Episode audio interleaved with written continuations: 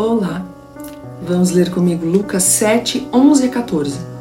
E aconteceu pouco depois ir ele à cidade chamada Naim, e com ele iam muitos dos seus discípulos e uma grande multidão.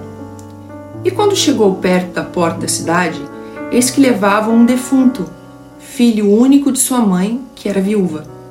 E com ela ia uma grande multidão da cidade. E vendo-a, o Senhor moveu-se de íntima compaixão por ela e disse-lhe: Não chores. E chegando-se, tocou o esquife, e os que o levavam pararam e disse: Jovem, eu te digo, levanta-te.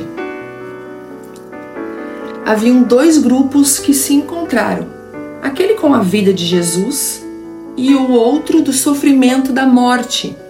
Você pode estar nesse segundo grupo sofrendo há muito tempo por algo ou alguém que se foi. Mas agora você se encontrou com esse outro grupo guiado por Jesus.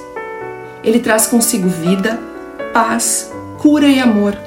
Ele é o milagre que você precisa hoje. Ele é a ressurreição e a vida. Não chores. Jesus vai ressuscitar o que estava morto. Amém? Tome posse dessa palavra em nome de Jesus. Deus te abençoe.